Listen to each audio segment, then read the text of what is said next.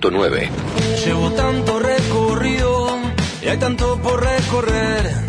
Muchos que siguen conmigo y otra parte que se fue. Comunicación cooperativa. El camino está bueno, no sé bien dónde voy, sé de dónde vengo. Disfruto el paseo, no pienso en llegar. 33 años en el mismo bondi. 33 años. ¿Pensaste en todo lo que tuviste que hacer? ¡Ay! No doy más. ¿Y todo lo que falta? No pienses más porque queda un largo trecho. Dios mío. Ahora, renovate. Sintoniza FM en tránsito y escucha un programa que va de abajo hacia arriba. Pero siempre, pero siempre, pero siempre. Para llegar acá.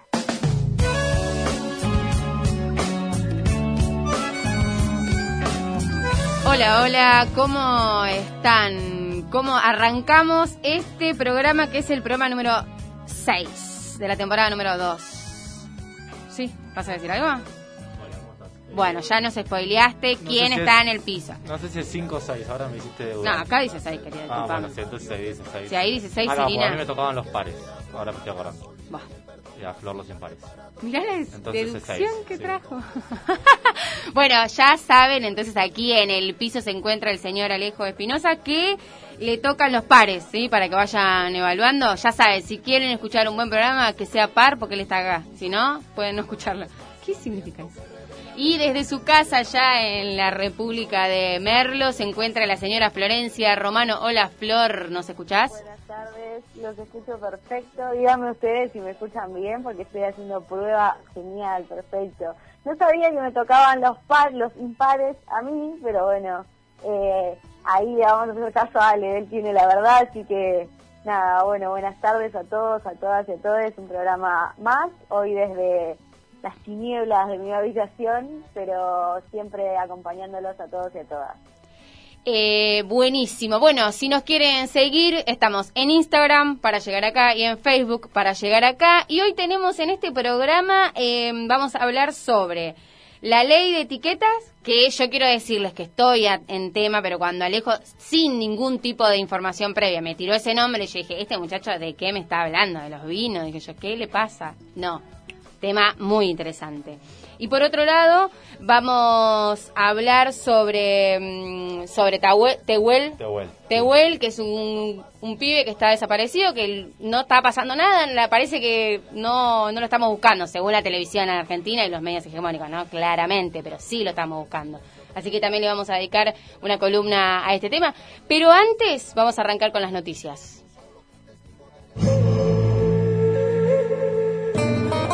Ahora que llegaste al oeste, necesitas enterarte de todo lo que pasa en tu patria chica. Te lo contamos. Para llegar acá. Quiero decir algo que me, que me están acá apuntando. Yo no soy muy cabulera, pero hoy es martes 13, muchachos. O sea, parece que... Estaba, estaba pensando, todos los años hay un martes 13, ¿no? Según el calendario. Me imagino que sí. Porque el año pasado, sí, viernes también. O sea, siempre tenemos. ¿Y cuál es martes. malo, el martes o el viernes? Lo En mismo. realidad martes, pero bueno, hay gente que lo dice los viernes. Yo creo que igual el, el martes es la como el original, pero bueno, Mira. también el viernes a veces se, se usa. El viernes se hizo famoso por esa película Claro. que Ah. se llama Viernes 13 y yo soy bastante supersticiosa, así que voy a decir que ambos dos son malos.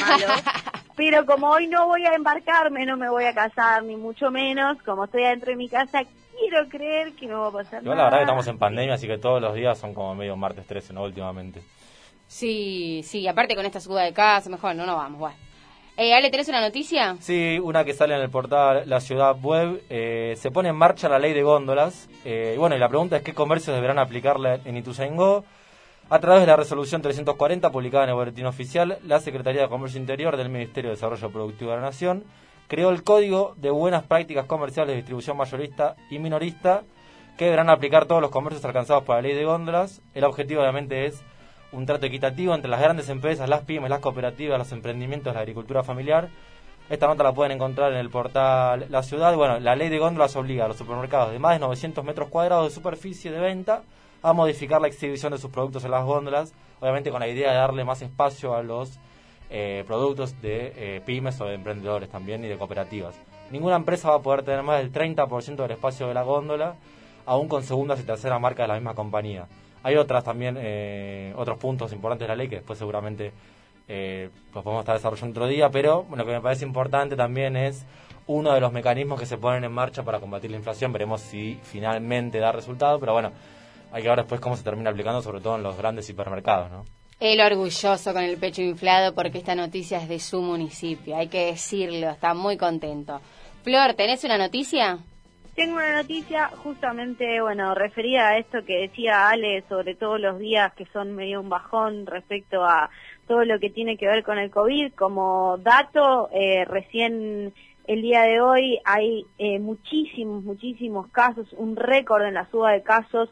Se comunicaron 217 muertos y mil y catorce mil cuatro contagios, el número más alto en una sola En jornada. la, en la provincia de Buenos Aires solamente. En la provincia de Buenos Aires. Y sobre esto, eh, PAMI alertó sobre la ocupación de camas de terapia eh, por, por el tema del COVID en el AMBA. La directora ejecutiva del organismo, Luana Volnovich, afirmó que no hay camas de terapia de COVID disponibles para los afiliados en CABA y que en el AMBA ronda un 70% la ocupación.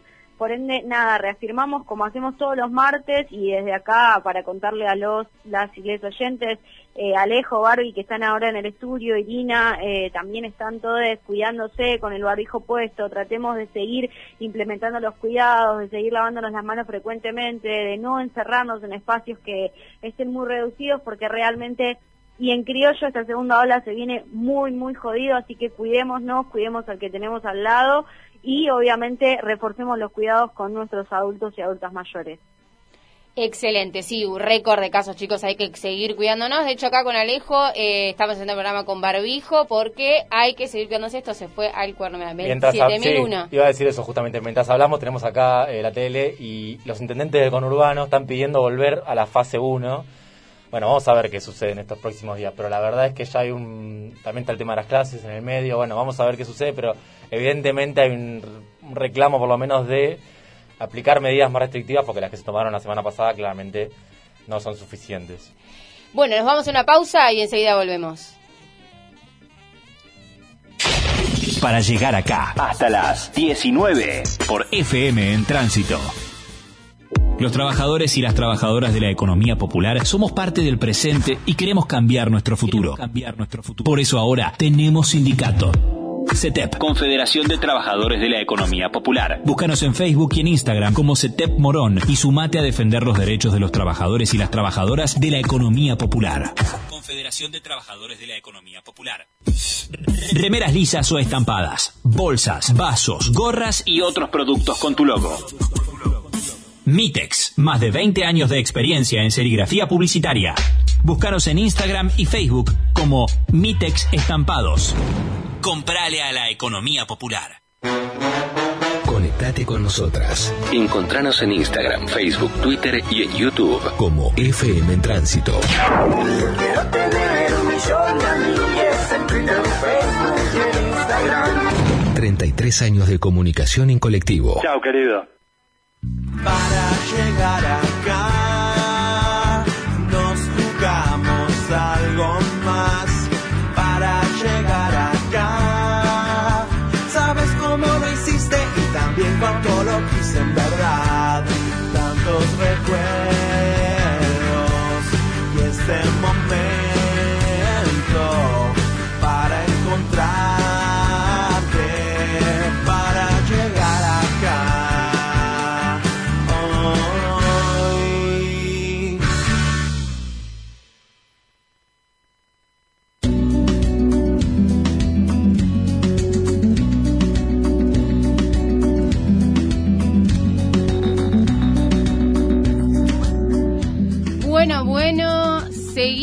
aquí en este segundo bloque que vamos a, mm, arrancar. Vamos, estamos Nos para, están pidiendo que, que hagamos una especie de, de hueco, porque estamos conectando, entiendo que estamos conectando una entrevista. Ah, muy importante, una Sí, entrevista, porque, porque ese es el secreto que teníamos. Era un- el secreto era que teníamos una entrevista importantísima y que nos estamos tratando de conectar con el teléfono. Así que vamos a poner un temita y nos conectamos.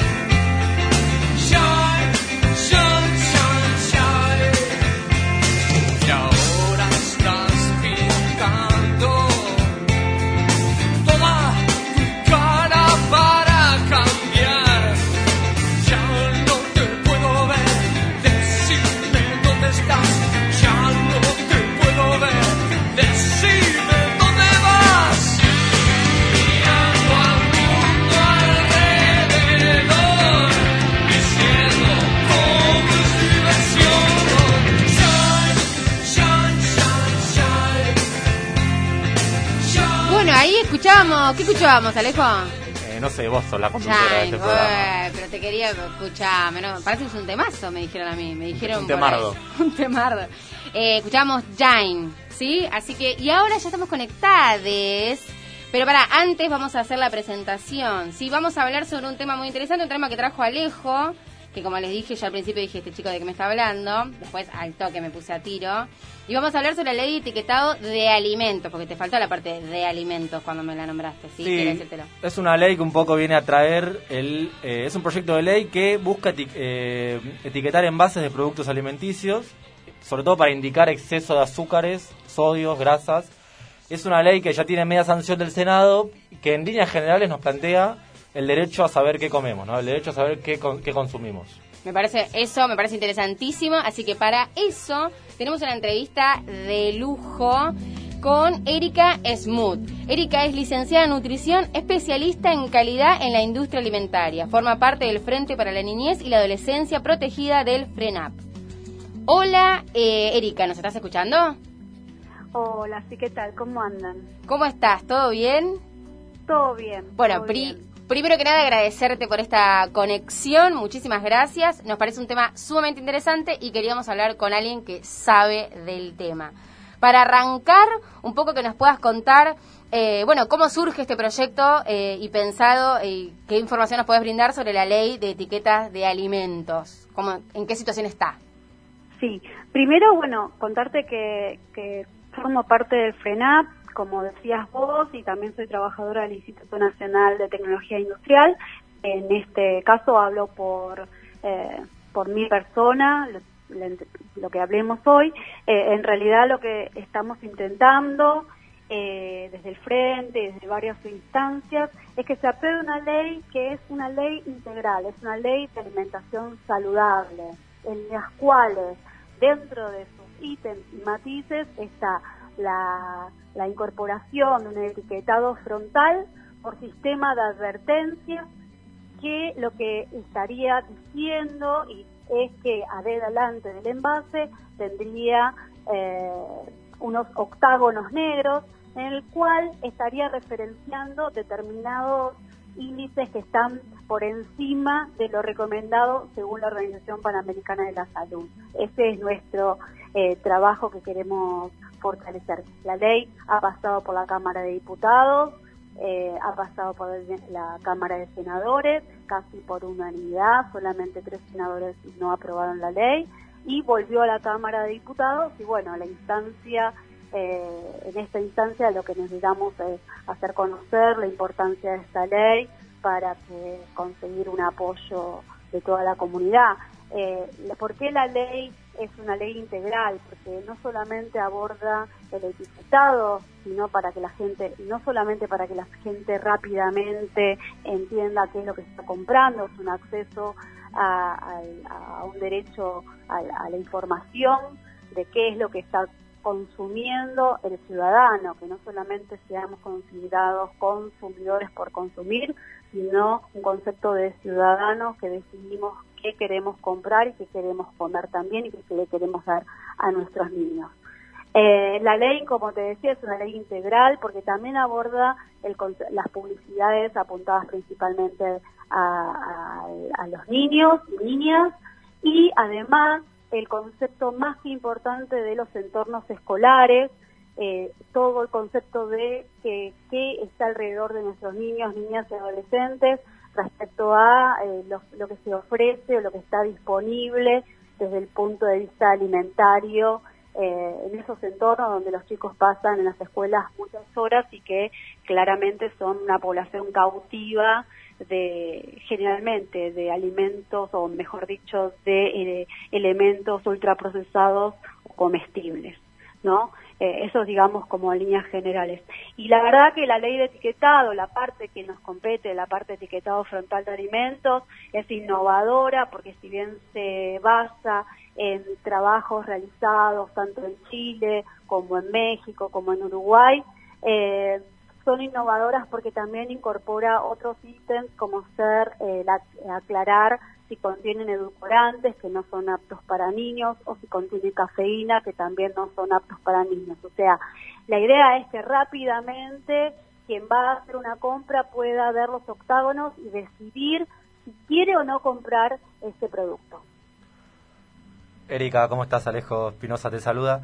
¿Esto podría ser un, un primer paso en la elaboración de, de políticas quizás alimentarias o nutricionales? Porque digo, eh, esto sería, a ver, uno va a comprar un producto y ahí ya eh, podemos ver el, el componente nutricional de este producto. Sabemos que si bien tienen que tener por ley la, la tablita nutricional, los, los productos por lo general, pero eh, bueno, es, muchas veces es, es ilegible la tablita, pero digo, sería un primer paso y en todo caso, eh, ¿cómo, cómo podría profundizarse una política nutricional?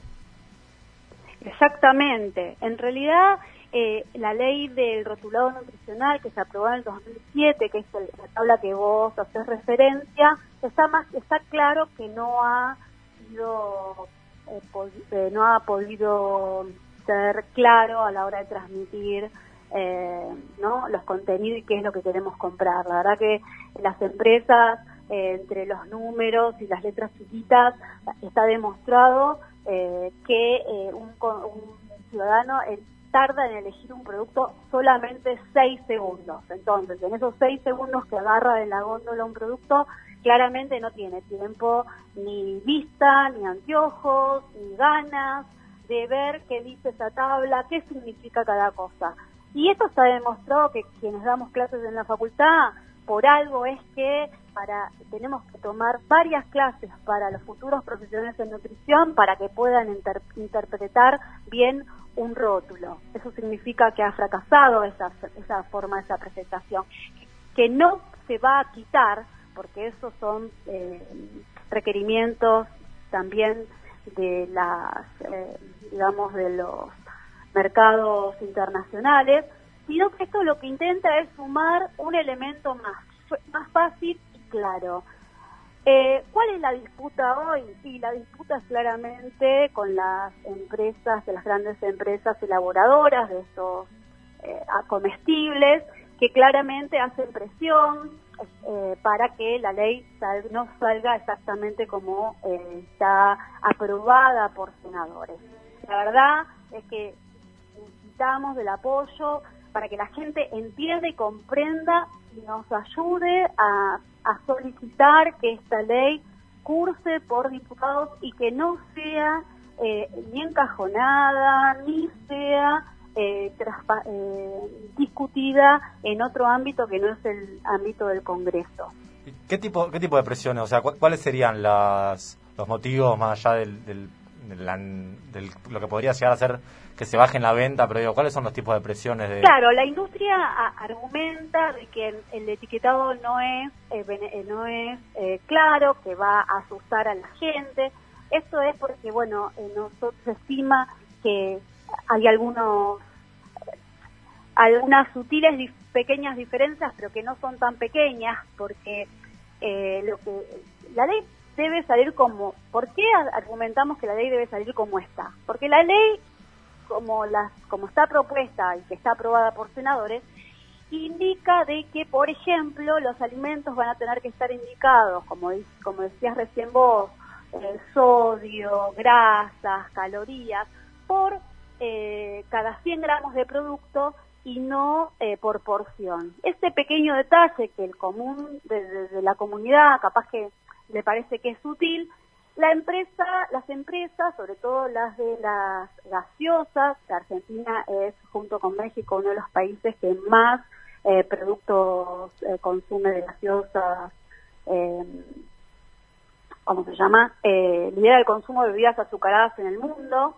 Entonces, que la solamente modificación de pasar de porción a 100 gramos habilitaría a estas empresas a que no contengan, por ejemplo, el sello de alto alto contenido en eh, azúcar.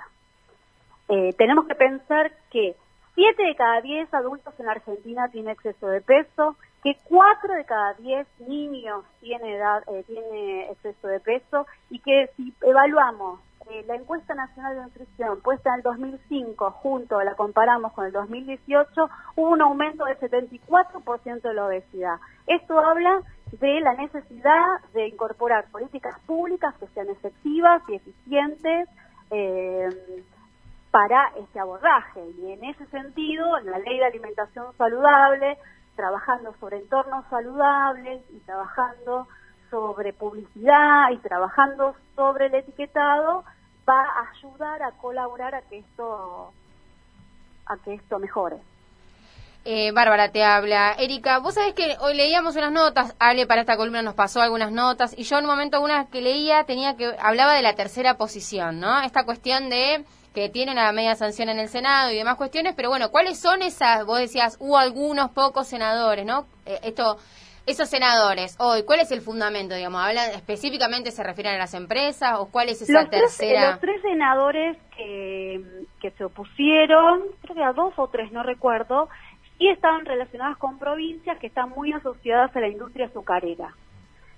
Entonces, eh, Las está norte, demostrado, en Chile se ha demostrado, Chile ya viene a la vanguardia con este cambio hace más de tres años, creo, eh, y, y Chile ha demostrado que no ha habido un cambio ni una pérdida en los trabajos de estas empresas, sino que las empresas han podido reformular nuevos productos y han podido eh, eh, reutilizar o reusar esos productos eh, para, para otra industria. Por ejemplo, el, combustible a partir del azúcar, etcétera. Esto está hecho en el mundo. Lo que pasa que, bueno, hay una parte que, todavía se resiste y cree que no que no va que, que la industria va a ser muy afectada y ya está demostrado, incluso en México también. En México las industrias habían logrado en una primera instancia que se apruebe el tipo de rotulado, como vos decís, de la tercera posición, que es un rotulado que es como si fuera eh, un semáforo, pero con números. Otra vez, no, no, en seis segundos no lo podemos identificar nuevamente, es confuso para la población en general. Eh, otra de las industrias que se, que se opone claramente es la, elaboración, la que elaboradora de yogures o de productos a base de, lácteos, eh, debido a que la mayoría, si bien tienen lácteos y todos aporta, estamos de acuerdo con el aporte de leche y sus derivados, están eh, con alto con, están elaborados con altísimo contenido de azúcares en general. Entonces, sí compartirían con un sello que es alto contenido en azúcar y bueno, esto alerta a, a los padres y a los adultos de la incorporación de la utilización de estos productos. Erika, eh, sabemos que eh, por lo general quienes más eh, sufren o quienes más eh, tienen, eh, tienen tendencia a tener una mala nutrición son los sectores populares por una cuestión de que eh, lo que se consume económicamente no, no es lo, lo más apropiado Ay, quizás. disculpas, no te escucho muy bien. ¿Ahí me escuchas mejor? A ver un poquito de vuelta. ¿Ahí me escuchás? Sí, Bien, no, te decía que mm, quizás lo que sabemos que quienes más eh, sufren la malnutrición o quienes tienen tendencia a, a comer mal por lo general son los sectores populares, porque bueno, eh, económicamente lo- los productos que pueden consumir no, no son los mejores nutricionalmente. Eh, en ese sentido te, te consulto, eh, ¿qué políticas se podrían pensar para ese sector? Y si crees que, por ejemplo, la tarjeta alimentar, que es que se implementó hace unos hace un año más o menos ya, que apunta a que parte de lo que se cae en la tarjeta sea destinado al consumo de verduras y carnes y, leche, si no me equivoco, digo. ¿Cómo sirve esa política o cómo, cómo se podría profundizar? Yo no, no parto de ese supuesto, al contrario, yo pienso que las poblaciones vulnerables son las que mejor saben aprovechar los nutrientes, por algo es que la elaboración de los guisos, o como en Europa le dicen el, rat, o los gulas, en realidad son platos tradicionales, regionales, producidos con calorías necesarias del lugar. Eh, hoy la obesidad, obviamente, coincido con vos, que eh, pega fuerte en las comunidades más vulnerables, pero en, respecto a niños y niñas y adolescentes, eh, esto cruza todos los sectores sociales, porque el que come mal, eh, un chico que tal vez come ultraprocesados, elaborados, eh, ultraprocesados comprados rápido, con de comida rápida, que adquiere ese servicio a, un costo alto, capaz que en, en- es lo mismo que cuando eh, en, en poblaciones vulnerables tal vez un pancho sale más sale más barato obviamente y pero tiene igual mala calidad de nutrientes eso es en un principio después coincido con que eh, eh, a ver, eh, que hay muchos productos de la canasta básica que son costosos, como son las frutas y las verduras, que algunos sectores acceden más que el otro.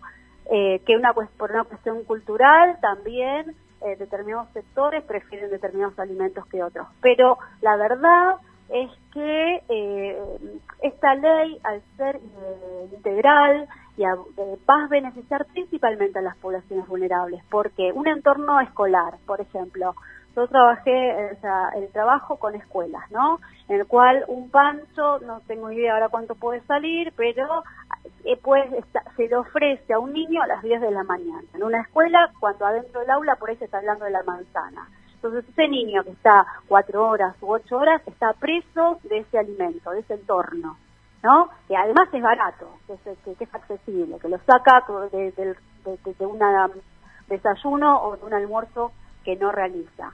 Eh, en eso coincido. Y respecto a la tarjeta alimentar, eh, justamente hoy hubo un balance respecto al abordaje, respecto al abordaje de, la tarjeta alimentar, la cual todavía no he visto, respecto al impacto en las comunidades vulnerables respecto a la alimentación, mm, estoy debiéndolo a ver podría aclarar después, pero eh, lo que sí está claro es que solamente el acceso el acceso económico obviamente que va a ser mejor siempre al acceso a la distribución de alimentos, pero eso tiene que ir acompañado con políticas públicas de este tipo, o sea, una mamá que que está trabajando, estudiando, que encima tiene que ir a buscar una cosa y la otra ve una publicidad de que tal producto le va a dar mucha fuerza y le va a dar, fijo, mucha energía y mucho nutriente, va y lo compra con el costo económico que eso insume cuando en realidad no tiene un costo-beneficio nutricional.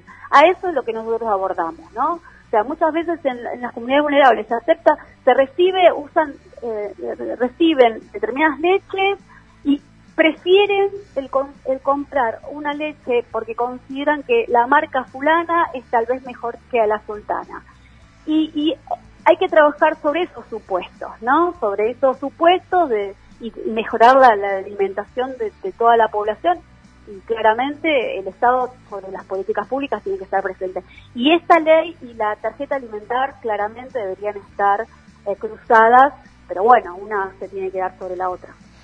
Eh, Erika, para ir cerrando, y te hago una pregunta, porque bueno, vos formas parte del Frente para la Niñez y la Adolescencia Protegida y te quería preguntar brevemente cuáles son las actividades, cuáles son las incumbencias que tiene este frente y bueno, si llegado el caso, si alguien quisiese sumarse y demás, ¿cómo, cómo lo podría hacer? Como para ir cerrando la nota.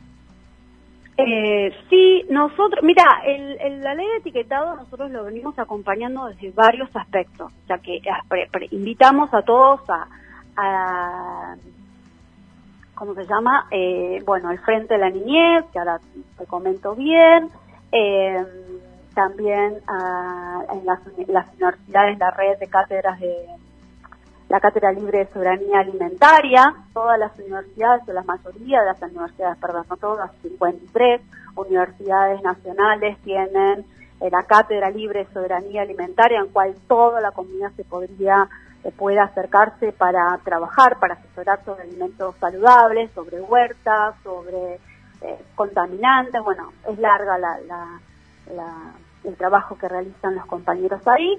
Y, y, del frente es eh, un frente que actualmente, eh, el Frente de la Niñez por la y Adolescencia Protegida, está trabajando fuertemente en el, el, trabajo sobre los mil días eh, y lo que hacemos, eh, lo que estamos haciendo actualmente es trabajar, bueno, como te decía, en, el, en la redacción de documentos que apoyen este tipo de leyes, eh, en la redacción de documentos que apoyen eh, y, y, ¿cómo se llama? y poder procedimentar la ley de los mil días y bueno, agradecemos la difusión de esto también. Bueno, Erika, muchísimas, muchísimas gracias por este tiempo hermoso, todo lo que laburaste con... Eh, así que muchísimas gracias. No, el trabajo es de todos, estoy a disposición para cuando quieran. Eh, y, y, esto es darlo a conocer, recordar siempre que no porque sea más caro un alimento o un producto es más saludable y porque me lo diga una empresa eh, tampoco y que volver a, a los alimentos naturales y reales siempre y como le digo yo en mi consultorio a los pacientes, si tengo que abrir un paquete, sospecha. Muchísimas Hay que sospechar. O sea, con eso ya redondeamos un montón. Para los que tienen que comer sin sal y sospechar si que debe tener sal. Si tiene que consumir con menos grasa, sospechar por si tiene grasa. Si son chicos, sospechar si tiene aditivos, si tiene edulcorantes. ¿eh? La, la, la, la espantosa gaseosa cola que, que todo, muchos niños consumen, que es tan perjudicial para la salud. Así que siempre que tengamos que abrir un recipiente, un envase, sospechar. Excelente reflexión. Muchísimas gracias, Erika. Abrazos. Bueno, un gusto. Hasta luego. Eh, ahí escuchábamos a Erika Smoot, licenciada en nutrición, especialista en calidad en la industria alimentaria y forma parte del Frente de la Niñez y la Adolescencia Protegida, el FRENAP. Muy interesante todo lo que dijo, un lindo mensaje de cierre, si hay que abrir algún envase, está claramente procesado, con lo cual seamos cuidadosos con los que comemos. Nos vamos a un... ¿Qué? No, no, veremos cómo se desarrollan las políticas más profundas, pero creo que es un buen inicio. Sí, sí, sí, nos vamos a una pausa y enseguida volvemos. Todos los martes, no te pierdas. Para llegar acá. En tránsito. Inicio de espacio publicitario. Las Teves, lencería y trajes de baño hechos a tu medida y de la mejor calidad para que te sientas cómoda. Búscanos en Facebook y en Instagram como Las Teves. Comprale a la economía popular. Para poner los pies sobre la tierra tenés que estar cómodo. Plumis, emprendimiento de calzado liviano. Pantuflas y alpargatas. Comprale a la economía popular. Busca a Hernán Chiora en Facebook y en Instagram. Remeras lisas o estampadas, bolsas, vasos, gorras y otros productos con tu logo. Mitex, más de 20 años de experiencia en serigrafía publicitaria. Búscanos en Instagram y Facebook como Mitex Estampados. Comprale a la economía popular. www.warning.org.ar Revista Warning, porque no todos, no todos, no todos, no todos, no todos pensamos lo mismo. Llega una nueva opción para contarte lo que los medios hegemónicos no, te quieren, contar. El Cactus, Noticias del Oeste. Actualidad, deportes, cultura, política y toda la información que necesitas en un solo clic. www.elcactus.com.ar FM en Tránsito presenta Planeta Oeste. 18 artistas del oeste se fusionan en un mundo de versiones inéditas. El disco que coronó los primeros 20 años de la radio del oeste, disponible en todas las plataformas digitales. Planeta Oeste. Un archivo sonoro de la música del conurbano que se esparce. Una producción de FM en Tránsito. Los Pérez García. Ella es tan cargosa. No disco. Coafer. Guillermina. Y muchos más. Disponible en todas las plataformas digitales. Desde hace 25 años en Castelar, panadería y confitería La Perla. Productos de elaboración propia y exquisitas preparaciones en Martín Irigoyen, esquina Almaforte, Castelar Sur. Pedidos y consultas al 4628-6076. CETINEL, Servicio Técnico Integral Sociedad Anónima. Audio, Home Theater, radiograbadores, DVD, TV, plasma, LCD, controles remotos, MP3, MP4, cámaras de video, cámaras de fotografía, hornos microondas. Servicio Técnico Integral autorizado de Sanjo, Electrolux, Aiwa, White Wasting House, Noblex, Admiral, Filco. Ofrecemos reparación con repuestos originales, garantía, venta de productos nuevos, usados. Y ofertas imperdibles. Encontranos en Presidente Perón 679 AEDO. Comunicate al 4658-4090 o por mail aedo.cetinel.com.ar www.cetinel.com.ar Cetinel Servicio Técnico Integral. Fin del espacio publicitario. Tránsito. Todo lo que tengo es este micro y mi concentración. Tras meses hurgando en mi alma, vuelvo a la acción. Un bondi que retumba en tus oídos. Todo lo que tengo es una voz y la esperanza de miles que me lanzan a ultranza su confianza. 93.9 Todo lo que busco es un oído que me escuche, que al sentir surgir la rabia en sus latidos luche, que no se agache ante el poder y el golpe de su inclemencia. Busco militantes que muestren desobediencia.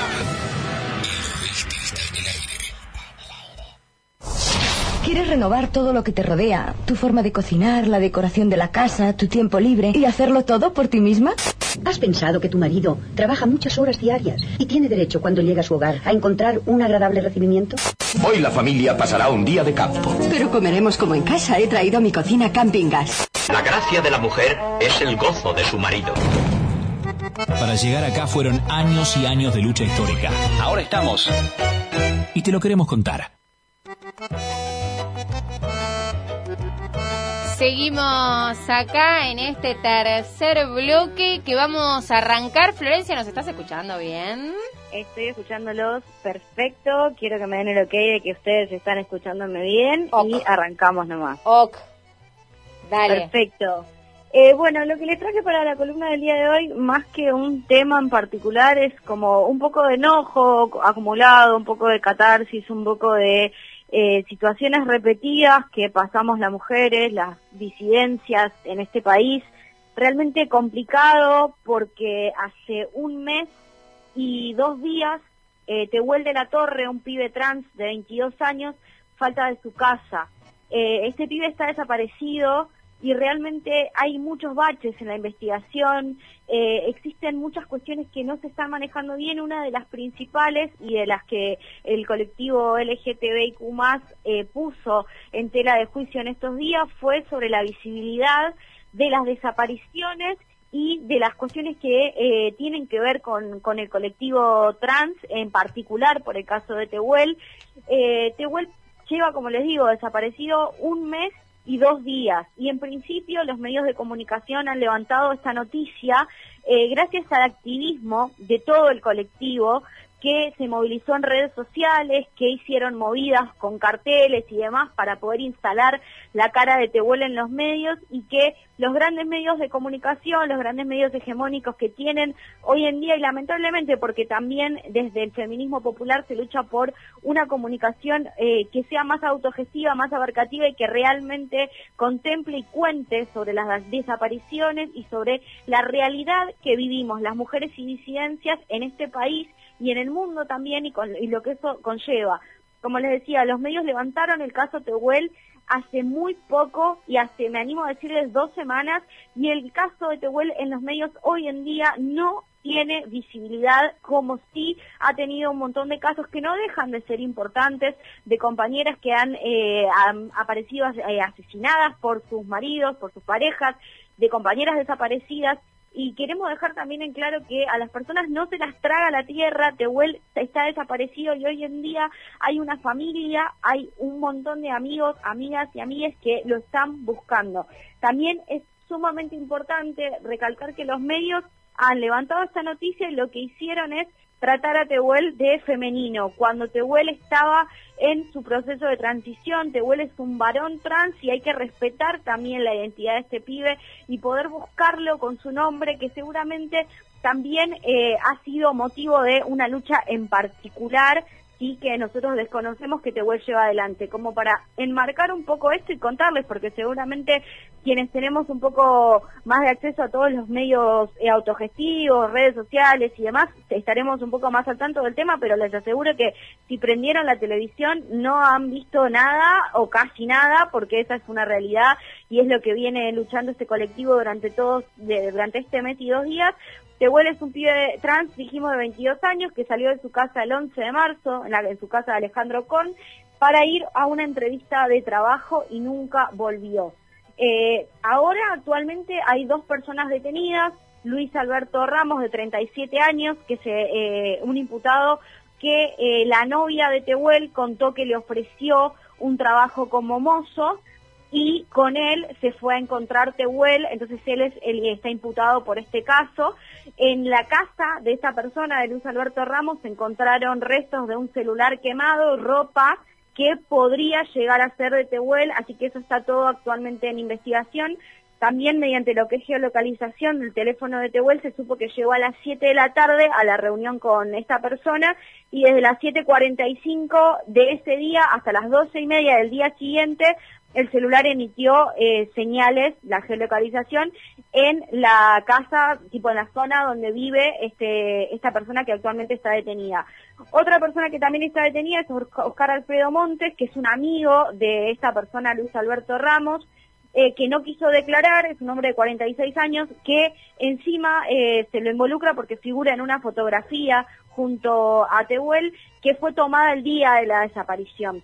Y eh, actualmente con respecto a las últimas noticias y novedades, la realidad es que la causa no está avanzando y que tampoco están haciendo mucho énfasis en los medios de comunicación para poder buscarlo. Sabemos que no son los únicos eh, las únicas herramientas ¿no? con las que contamos para buscar a una persona, que hay detrás debería haber detrás toda una estructura que esté buscando a una persona que está desaparecida, porque Tehuel no es el único pibe que está desaparecido, y también deja en tela de juicio, y para que podamos también sentarnos a reflexionar sobre la precarización laboral del colectivo trans y el colectivo LGTBIQ+, en general, sobre la aplicación de la ley de cupo laboral trans, de la que hemos hablado y desarrollado en el programa, y cómo vamos también mechando eh, las necesidades más en pandemia, además con todas estas cuestiones de coyuntura que estamos pasando todas, todos y todas en estos días y lo complejo que es tenemos que hablar también de eh, la precarización laboral y las condiciones estructurales de vida de este sector de la población,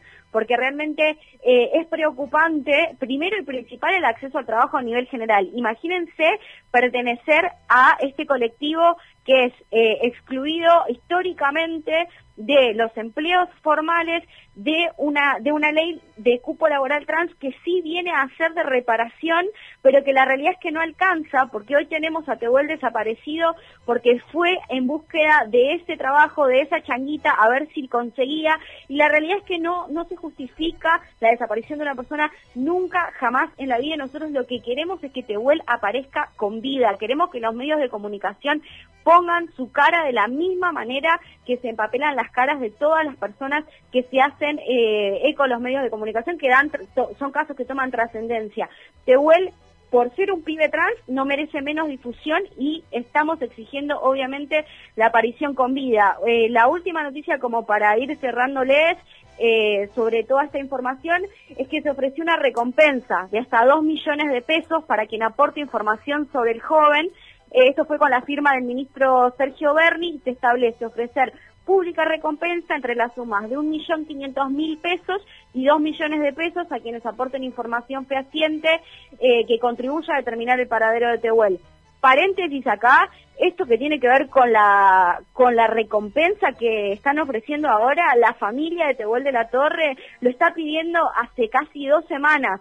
Entonces, empecemos a pensar también que las vidas trans también importan y que la realidad es que la familia de Tehuel, los amigos, su novia, se están movilizando de forma independiente para pedir por la aparición con vida de este pibe. Así que reiteramos eh, con énfasis, queremos a Tehuel con vida y también empezar a replantearnos desde nuestros lugares de mujeres cis, de varones cis y el resto del colectivo que integra el feminismo popular, porque siempre hablamos de lo mismo, ¿no? El feminismo popular se amplía, amplía sus veredas con todas, con todos y con todes adentro, entonces replantearnos la situación de precarización laboral de este colectivo y cómo vamos cambiando ciertas actitudes y ciertas maneras de vincularnos también con las causas de este colectivo. Por ende, reafirmamos, como decía recién, eh, nuestro deseo de que Tehuel aparezca cuanto antes con vida y vamos a seguir dándole toda la difusión necesaria y volvemos a, plantear esto de que ni una menos, ni uno menos, ni una menos, las vidas trans también importan, así que eh, para cerrarles esto, esperemos que tengamos novedades eh, sobre Tehuel de la Torre muy pronto. Estaba pensando muy breve que un poco también, la creo yo, la invisibilización de los medios con esta desaparición tiene que ver también con la invisibilización en general de la problemática trans, porque no vemos personas trans trabajando en los medios, muy poco. poco. Recién ahora en la TV pública, en el noticiero sumaron. Eh, y también es cierto que cuando se trata la problemática, no se la trata desde la cuestión económica, de la cuestión de dificultad laboral de todo el colectivo trans, desde la eh, desde el preguntarse cómo es toda la historia del movimiento trans. Bueno, hay montón de aristas por donde tocarlo, pero siempre se lo trata desde el lado de la estigmatización o desde el lado eh, de la discriminación sobre todo. Así que me parece que también esto tiene que ver con los medios invisibilizando esta problemática, invisibilizando al colectivo trans. Sí, a mí con eso también se me ocurre que me, me parece que también otra cosa en relación a los medios, hay dos cuestiones. La noticia, lo, cuando pasa, el, garpa, lo funciona, lo ponen, cuando no garpa, o sea, ya pasó un mes, tipo, ya está. No, honestamente no me interesaba encontrarte. Entonces te paso dos, tres noticias, después no te paso más, y tiene que ver con eso. Yo ahí como que digo, bueno, la verdad que los medios hegemónicos no, no son, no se caracterizan por ser los más empáticos de este planeta. Sí me parece que la policía, la, la justicia, tiene que empezar a, a pensar en otras estrategias de búsqueda. Digo, yo el otro día escuchaba a la madre mm, hablar, eh, un familiar, ahora no recuerdo, estoy casi segura que era la madre, que decía, esta gente ya está buscando un cuerpo, digamos, no está buscando una persona viva, está buscando un cadáver. Entonces eso también nos marca y no, y no- nos, como bueno, una cuestión de, bueno, ya está, hasta acá llegó nuestras posibilidades, nuestras herramientas de búsqueda y obviamente eso eh, hace pensar que evidentemente el, rastrear una persona, esto que vos decís, bueno, no se la tragó la tierra, como los mecanismos que tenemos para buscar una persona hoy desaparecida en Argentina son malísimos. Eh, lo que yo esa es mi reflexión bastante poco teórica y bastante poco profunda, pero digo, me parece que tiene que ver con eso y ahí es algo también para seguir laburándolo y, y obviamente en particular con, con el colectivo trans, pero me parece que no están sirviendo las herramientas de búsqueda eh, de paraderos de personas claramente en Argentina. Eh, tengo eso para decir yo. Este, Flor, ¿algo más? No, nada más eh, que eso, bueno, reiterar también el lugar que ocupamos nosotras, nosotros y nosotres dentro de, del armado de un feminismo popular que abarque a todos. Creo que eso es sumamente importante. No invisibilizar, no, no apropiarnos de luchas que no son nuestras, pero la realidad es que eh, no somos personas que desaparecen porque sí un día para el otro.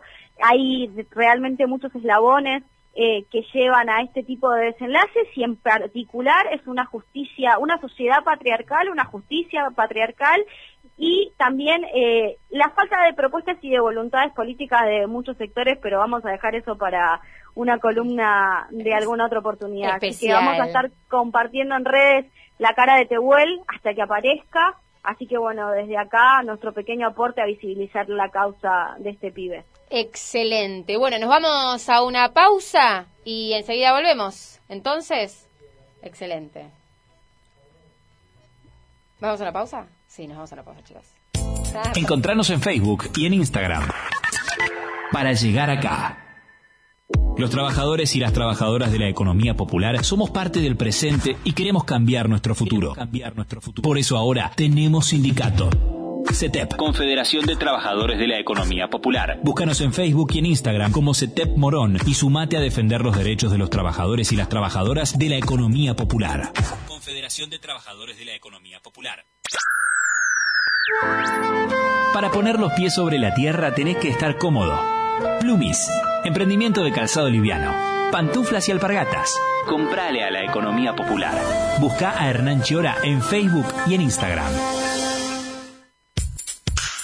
Las Teves, lencería y trajes de baño hechos a tu medida y de la mejor calidad para que te sientas cómoda. Búscanos en Facebook y en Instagram como Las Teves. Comprale a la economía popular. En tránsito. Diga usted 30 y 33. 33. Me perdí. 33 años de comunicación en colectivo.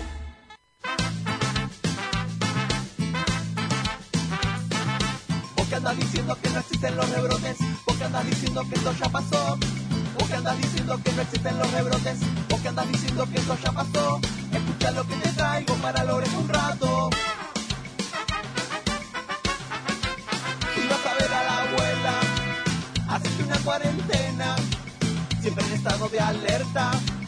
Nariz y boca cubierta.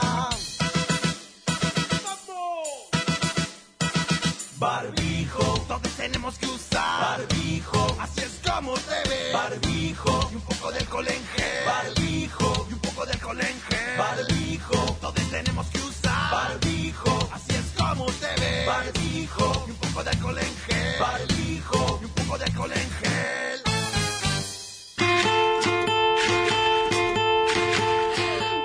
ahí escuchábamos una canción que se llama Barbijo y No tiene, no tiene nombre, Bueno, claramente, acá, pero acá dice Barbijo, es así el tema que hizo nuestro compañero Lázaro, que es también el que hizo el tema del, del programa. Nada, mandamos- este lo hizo en compañía con Emma Sí, con Fronteras. Emanuel Fronteras, Así claro. que gracias, chicas, la verdad que es un temazo. ¿Y Flor también? No, yo no hice nada. Ah. Yo le quería, le quería mandar un beso y un abrazo muy grande a mi amigo Emma, que se está recuperando. Así que, nada. Emma, que, se está recuperando del COVID, Emma. Que salga pronto, así que desde acá le mandamos un abrazo grande y que se recupere prontito. Que seguro debe estar caminando por las paredes conociéndolo. me lo imagino, me lo imagino. Bueno, arrancamos con las notis para ir cerrando este programa. Eh, Ale, ¿tenés una noticia? Sí, tengo una para, para cerrar el último bloque, una que sale en el portal de la radio, comunicacionsocial.org.ar. Avanza en el Congreso un proyecto para asistir a las personas eh, en situación de calle. Fue presentado por el diputado nacional del Frente de Todos, Federico Fagioli, en conjunto con organizaciones sociales. Estuvo Federico, estuvo Fagioli justamente en, en el programa que, que está ante nosotros, en todo otra vez, hablando, ta- detallando uno de los puntos importantes del proyecto, lo pueden escuchar, hay unos audios. Barbie, vos estuviste también Escuchando. escuchando, y Sí, así sí, que sí, también tenés que cuenta un poco la problemática no solo de las personas en situación de calle y abordarlo de una manera más profunda. Sí, Digo, un poco más integral, porque también pensar en que la solución de una persona en situación de calle es solamente que tenga un lugar a donde dormir es acotada. La solución ahí implica un montón de cosas, porque la gente no solo no tiene donde dormir específicamente a la noche, sino que no tiene una vivienda, que no tiene un espacio de contención, que no tiene eh, espacios donde encontrarse. Así que también eso lo que apunta es a que haya terapias, que haya formación eh, laboral y demás, como para que haya un abordaje un poquito más eh, complejo. Me parece muy interesante la propuesta. Flor, ¿tenés una noticia? Tengo una noticia también del portal de la radio, comunicacionsocial.org.ar. Los medios autogestivos presentaron una serie de propuestas para federalizar las comunicaciones.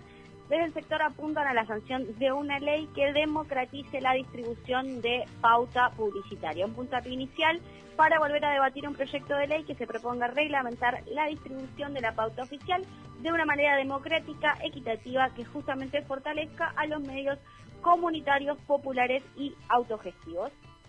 Eh, yo tengo una noticia que aparece en primer plano online. Dice, otro escándalo de Menéndez. No Privatizó la construcción de lápidas en el cementerio de Santa Mónica de Merlo. Las tres firmas a las que le entregó el negocio cobran 25 mil para dirigir una obra que no demanda más de medio día de trabajo y unos pocos ladrillos. El tema es que esa obra no tiene un costo mayor de 5 mil pesos y obliga a muchas familias de escasos recursos a endeudarse para darle un eterno descanso a sus eh, básicamente muertos. O sea, otro escándalo, el intendente de Merlo le, le dio, le cedió a, a tres empresas la construcción de lápidas en el cementerio de Santa Mónica que salen una moneda, o sea... Voy a decir algo, porque no me lo puedo aguantar. No para de sorprenderme.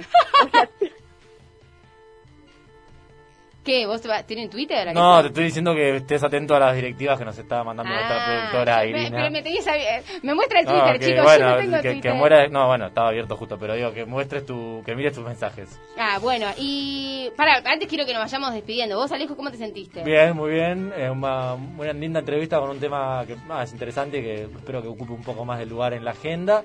Y bueno, nada, seguir cuidándose, seguimos aquí con esta pandemia que no le vemos un final, pero bueno, esperemos que sea más, más corto que largo el plazo. ¿Flor? Qué mensaje más alentador. Día que yo vengo de una semana tremenda, él te da un mensaje alentador para terminar la semana con No, toda la sí, onda. un abrazo para todos, para todos, para todos los que estuvieron ahí del otro lado. Esperemos salir mejores de esto, por lo menos No vamos a salir intentarlo. mejor, te lo aviso. Bueno, y tenemos un audio.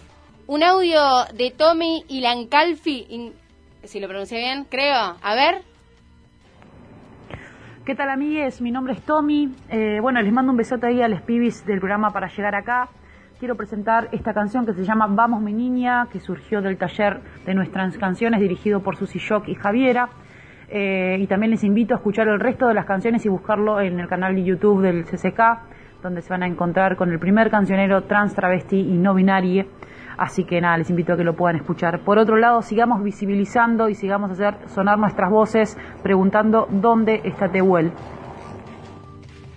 Bueno, ahí Tommy nos dejó. Vamos a cerrar este programa escuchando esta canción. Vamos, mi niña. De este colectivo y este encuentro de cuatro meses que hicieron Javiera y Susi Shock y coordinaron y hicieron este, estos temazos, así que les, eh, les invito a que escuchen este y les invito a que sigan escuchando el resto. Nos vemos el martes que viene, un gustazo.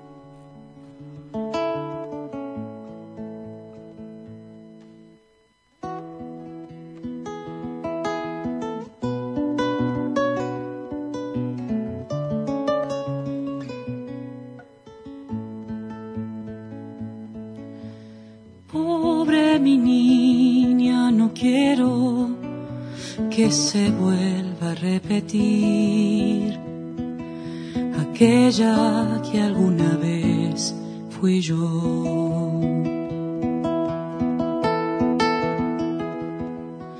Al mundo que aborrezco te han traído sin mucho más pensar te salvaré de ser peor.